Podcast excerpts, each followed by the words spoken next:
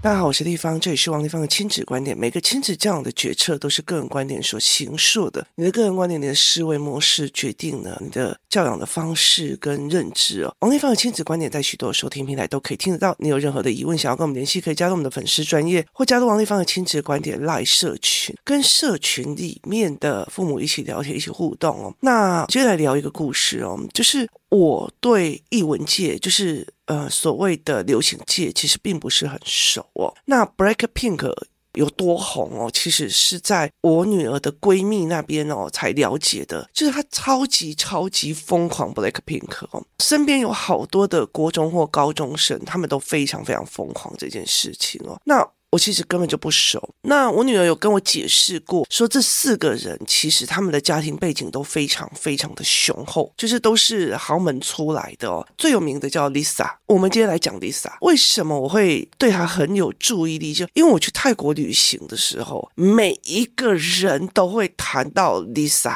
我很喜欢朱拉隆功大学旁边有一条马路，那一条马路哦，光米其林餐厅就是小吃摊就有四家。然后呢，如果不是米其林餐厅的，他们就会跟你讲说，这是 Lisa 的爱店哦。那这是 Lisa 很喜欢，每次回来就一定会去吃的哦。所以我们有去吃过一家 Lisa 的爱店，那一间店是在做所谓的甜品的，就是泰国甜品的。那每一个人都跟你讲，这是 Lisa 的爱店哦。然后我就。就觉得，哎，我不熟也快熟了。那我之前看到 Lisa 的一个争议点在于是在泰国的文化里面，跟他们潜规则里面是。他们的明星不可以代言酒，他们也有喝酒的专门的时间点，就是在泰国的文化里面，哪个时间可以买酒，哪个时间不行买酒，所以他们的明星是不可以代言酒。可是他是一个泰国人，然后就像我们的那个周子瑜一样，就是一个台湾人，然后跑到就是韩国去当练习生起来的。他是一个泰国人，然后这个泰国人他去了韩国，在韩国。接了一个酒的广告，所以他们其实在整个泰国的进行了非常多的所谓的谈判跟争执这样子哦。那泰国的所有的购物中心都非常非常非常非常的大。我在去之前哦，其实我曾经看过一个东西叫做，因为我脚会痛嘛，所以我那个时候我就会买了一个。日本人的那种那种给老灰啊的那种小行李推着，它是高度像助行器，然后它有一个袋子，你可以把它分开，也可以把它放在一起，它就像推着行李这样子，然后随时都可以把椅子放下来，就是有一个椅子，它很轻巧好用，然后很滑，就对。那时候我因为我在日本的时候，我会跑一跑就随便乱跑一个小镇，所以我那时候在看他们那种偏远其他特色的当地人 local 小镇里面，因为他们老人化很严重，就卖很多这。这类东西，那时候我没有买，然后台湾有引进，大概一万多块钱，那我就是从某宝买的，大概三千多块钱。我那时候就买两个，所以我就会用这种推着走。可是，在我在做决策的时候，我看到一种行李箱，它是可以加电动的，意思就是你坐在行李箱上，然后就可以撸那个购物中心。在台湾，我觉得不适合，为什么？台湾的购物中心太小。可是，在泰国，他每一个购物中心都走到你在怀疑人生的时候，很多人就就是坐着这样子的行李箱，你知道，坐在电动行李箱走。所以那个时候，我们就去试看看这个电动行李箱这样子哦。那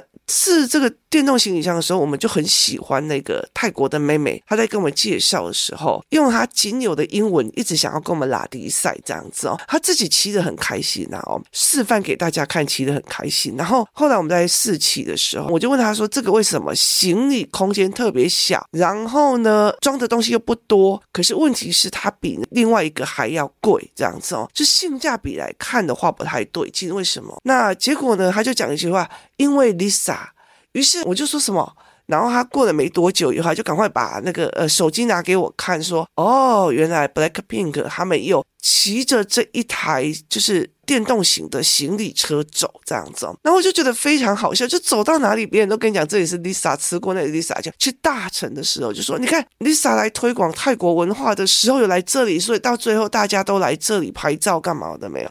走到哪里都 Lisa 就对了。那我就觉得蛮有趣的，就是一个流行现象嘛。那我也没有注意很多，可是。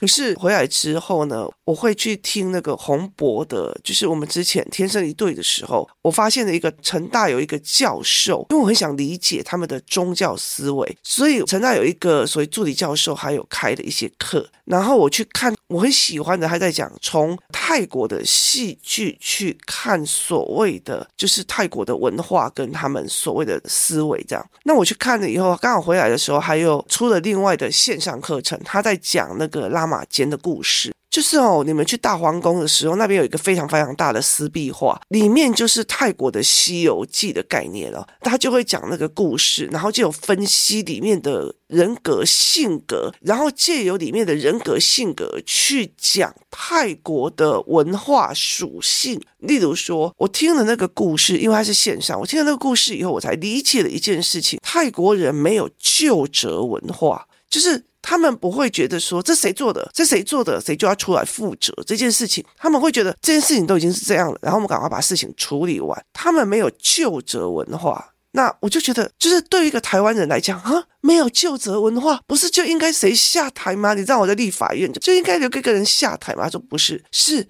事情难免的会出现，他不需要去就责答案，问题是在于你怎么去解决这件事情。就是事情发生了，你怎么去解决？所以他们没有就责文化，因为他觉得就责没有办法解决当下的问题，辞职跟死亡。所以你看哦，在台湾很多人就是哦，遇到坏人就吼一戏。你知道吗？可是问题是，死亡是每一个不管是好人坏人都会死的，所以我觉得这个逻辑不通，你知道吗？台湾人很喜欢，就是这个人是坏人的吼一系，啊对啊，这件事情就没有了。这问题还是存在啊！哦，不是你死就是我亡的那种竞争意识非常非常重要。所以他就讲说，泰国人他们其实就是一个文化，就代表是说我没有究责，所以我不需要。卸责，我不叫卸责，就是我不需要去跟人家讲，还不是我的事哦，那不是我的，谁叫你没有怎样怎样？你知道台湾的卸责文化多可怕吗？谁叫你没有说？谁叫你没有讲？他又没有讲。又不是我做的，你知道吗？台湾的所有的语言拉起来看，谢哲文化非常非常的严重哦。那他也在讲一件事情，就是说泰国人有情无义，就是我对你很有感情啊，每天都跟哎立方啊，这样这样这样。真正关键时刻，我不需要为你两肋插刀，他就是有情无义的意思，就是我干嘛为了你去毁了我自己人生家庭啊？所以我的儿子常常会在讲一件事情：如果关羽在泰国的时候，我干嘛为你两肋插刀啊？我以为什么什么生生死同穴啊，不用好不好？你知道吗？所以他就会觉得不需要，哪边给的钱多我就去哪里了。这有趣这样子，这叫文化特色，中国叫做文化属性，它就是一个文化的氛围跟思维跟属性这样子。好，那我们再回来讲 Lisa 这件事情哦。我后来针对 Lisa 的这件事情，跟我的儿子女儿进行了一场非常大的一种思辨跟逻辑哦。为什么呢？因为我们去泰国之后，然后听了那么多的泰国的思维模式，然后去理解泰国人的思考模式，然后再来去看 Blackpink Lisa 的。这一件事情的时候，我们就觉得非常非常的有趣啊！为什么？因为 Lisa 她脱离了 Blackpink，她最近没有跟她的经纪公司续约，她去美国跟美国的经纪公司签约。她这个决定，大家都觉得啊，怎么会这样？你这有意思吗？好，你知道她这个决定，我本来对她没有什么兴趣，因为我不是追星族，然后。他这个决定之后，哇塞，我就觉得好玩了，你知道吗？我很喜欢去看人在做重大决定的时候思维脉络是什么。结果我就去看哦，那因为出来的讯息不多嘛，因为合约有保密条件，就是代表说这个美国的经纪公司必须帮他出六片以上的音乐作品。那你你在想哦，六片 CD 的话，如果是十二个，那就要六七十首歌。那老实说，他要去帮你找歌，他要去干嘛？还要去行销，还要干嘛？重点在于母带在 Lisa 手上，那所以等于二创三创什么有的没有，其实 Lisa 都可以拥有。那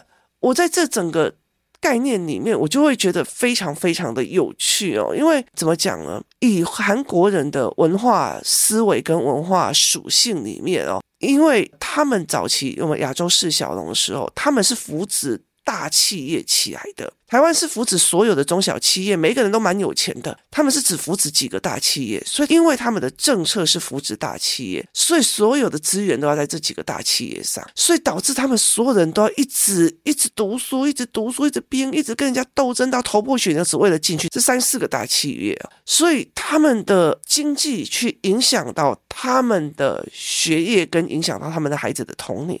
那这几年，因为呃，网络包括就是这种大型企业，其实很容易在网络的变化里面，它。没有办法变得很快，适应得很快，所以反正有很多韩国的小的，例如说什么棉被啊、衣服啊那种小型企业开始慢慢的发芽起来。以前他们是很少的，所以他们其实有一种很重很重的服从文化，所以他们才会觉得说，我的资源掌控在这几个企业的手上，我的资源掌控在几个资本家的手上，所以导致很多的韩国明星他必须要去看他们的潜规则，后来自杀。所以他们是压力非常非常大的，可是他们又不能背叛他们的经纪公司，因为他就会整个被封杀。可是 Lisa 是泰国人，他是泰国人，他是一个有情无义的泰国人，就事论事的泰国人，不需要究责，也不需要有心理上谢责的一个泰国人。那他的爸爸，他的继父是一个在泰国非常有名的米其林餐厅的主厨，他的妈妈。他的妈妈好像开餐厅、开医院、开什么这样子哦。他从小是在泰国的国际学校，因为他十四岁就进去当练习生，所以他其实就在国际学校里面。我们后来找到那个国际学校，大概就国小、国中的、高中的就没有再讲了。那非常非常有趣哦。所以后来我就在跟我的女儿在讲说，今天如果是其他那几个韩国的孩子，会不会？背叛他们的经纪公司而去跟美国人签约，就我女儿跟他们就讲说不可能，因为他们的文化属性。就算他这样跑了，他会觉得我对不起当初扶持我上来的那一群人，就他们会被人家觉得你是叛徒，你是怎样，你是怎样。可是对 Lisa 来讲，就是哪边条件好哪边给谁这样子哦。所以这是一个非常非常有趣的一个思维，就是你在哪一个环境里面，你所谓的内疚系统会不会起来？今天一个韩国人来讲，我的经纪公司把我弄出来变成一个很红的，然后又那么多人追捧的，然后他们的，哎呦，他们的那个行销真的都蛮强的哦。就是我也要看一场直播，还要花多少钱，然后还要下载特殊的软体，然后接下来怎样，然后你算一算他直播的光现场直播，你都还要去买资格，然后一个共图一下要多少钱？就是他的商业逻辑是非常非常的有趣的，所以我常常偶尔会去再看他的商业模式。所以我后来就跟我的女儿。还有儿子在聊，泰国人在这一个方面里面，他其实他的选择逻辑跟他的考量点就不是以忠诚为目标、忠心为目标，他是以我的利益最大化为目标，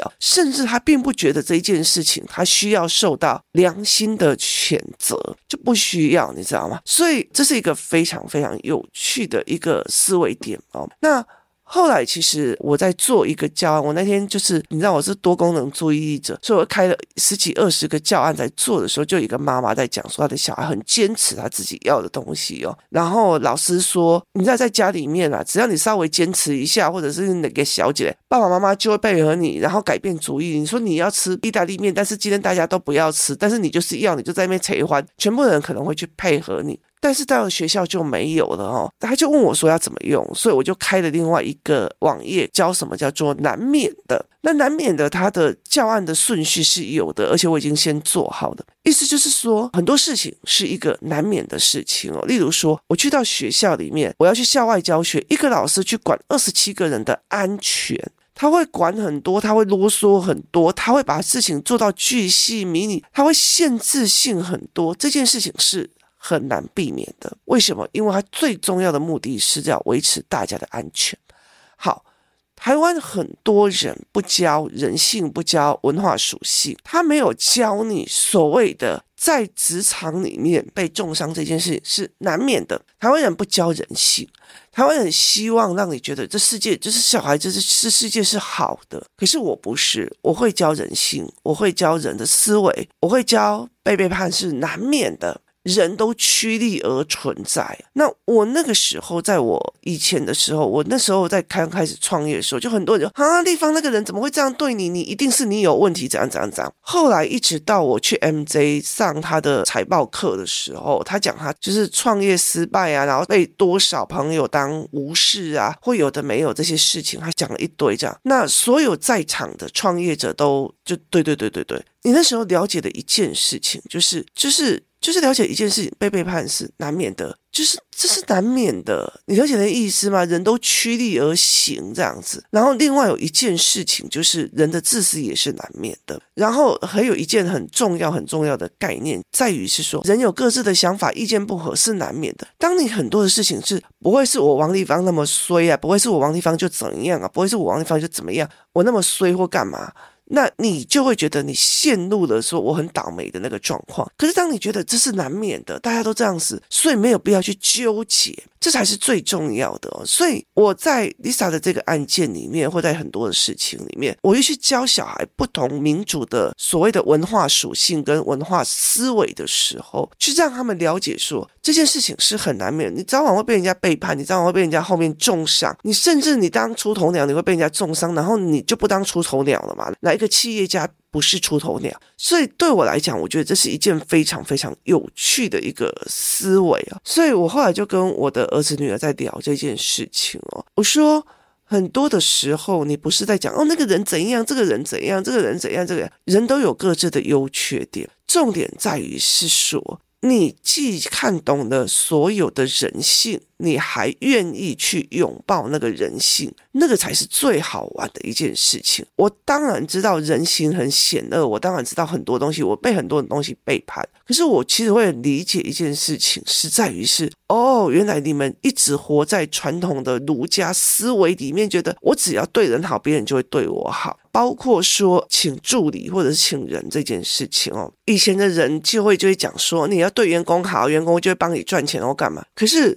后来，其实我觉得在创业的这一个过程，或者是说我在看，例如说马斯克的创业啊或干嘛怎么样。因为你的思考逻辑跟别人不太一样，别人是一个口令一个动作，所有事情都有正确观的，所以他们不是盘面思维，不是局面思维，所以有时候你光要一个口令一个动作，一个口令一直讲一直讲一讲，你真的会疯掉，就真的会疯掉，你会暴躁起来。所以后来才会了解一件事情，就是说遇到没有办法用的员工的状况也非常非常的多，所以很多时候并不是。谁暴躁的问题哦？那只是因为你找不到思维跟你一样的人，所以每一个创业的遇到这种员工是难免的。现在我觉得很有趣的一件事情，台湾大部分的所谓的服务业都缺工啊，就是很多的餐厅老板啊都找不到人，就是找不到人去做，所以这才是一个非常有趣的一个概念，就一直在喊失业率，但是很多缺工都找不到。那。很大的一个概念在于是，我们当老板的也会担心说，哦，我如果再遇到一个更让你头痛的，你怎么办？就事情没有做好，然后又惹出更多事情的，那你要怎么办？所以。在这个整个思维里面，那个文化属性是让我觉得很有趣的。我其实去让孩子去看，哦，这个是做事方法不对，那个是做事的思维没办法救了，那个是怎样怎样怎样怎样。所以在这整个概念里面哦，我觉得人因为不同的文化，那你怎么了解人性去产生的思维是不一样。如果 BLACKPINK 另外那几个韩国籍的明星，他们也想要像 Lisa 一样跳到美国那边，他其实过不了他自己属于韩。国文化里面的那种忠诚跟对资本，或者是就只有这几个资本在决定你的人生了的这个，所以他们其实很多的明星就是为了潜规则，后来受不了自杀的，就是就是很多，就是你只要稍微 Google 就会非常非常多，因为他扛不过去他这个东西啊。可是对 Lisa 来讲，他就清安自在。你听我意思吗？为什么？因为他所接受的文化思维是不一样的。那台湾要接受什么样的文化思维？台湾在这种文化思维里面，台湾的文化思维里面是协助孩子成长的还是弱的？这值得非常非常非常大的一个思考。台湾让我觉得很重要级的文化思维，我都非常。值得自己去检讨跟思考模式。那我会找一个机会再谈台湾的文化思维。那你要不要你的孩子有这一块？你是不是在整个教养里面也把这一块东西放进了你的教养里面？就是。台湾的几个文化思维，它在影响我们台湾的发展，或者是影响你孩子的认知，或者为什么会影响到孩子的越来越就是不开心啊，或干嘛的一个状况哦，这才是我觉得是思考的一件事情。想想，我觉得蛮有趣的，就是在看 Lisa 的状况，然后我也看梅西的状况。梅西他其实他很想回去巴塞，然后说穿了，其实我觉得在梅西这件事情的时候，你就看到整个法国人的文化属性，就会让我觉得啊。就是他其实是在帮法国踢球，但是因为他在法国踢球的时候去踢世界杯，结果世界杯赢了法国，这法国人对他讨厌的，你知道吗？就是。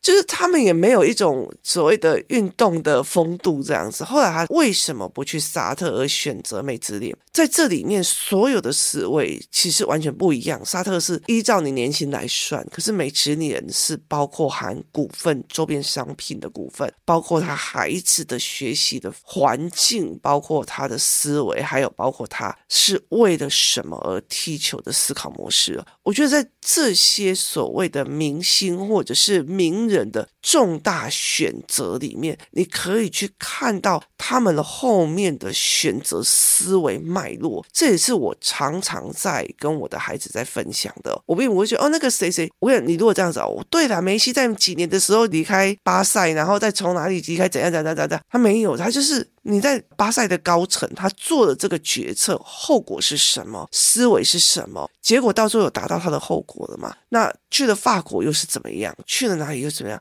去看在那个环境里面的那个当下，他的决策过程里面所有的思维模式跟所有的思维考量，这件事情还是非常非常的有趣的哦。就是以一个父亲的角度来讲，我想要把我的三个小孩放在哪一个地方成长，而我要在哪里开心的踢球，又是完全不一样的思维，而并不是以合约金额来看。那以丽莎来讲，她包括为什么她要求要母带，就是母带的。所有权是归 Lisa 所有的，为什么？因为母带后面藏着什么样的思维模式，什么样的利基点，包括什么样的商业模组可以千变万化，这都值得孩子一个一个去思考的。我觉得，当你看得懂后面新闻的 mega 或者是历史事件的 mega。这个时候才有助于他未来选择与思考里面成了他助力的一个方式，也才成为他一个思维模式。这才是我们很想要教小孩的，而不是只是叫他背今天谁去了哪里做什么事，然后发生哪个战争，几年几月哪几国，那个问 Google 就好了。今天谢谢大家收听，我们明天见。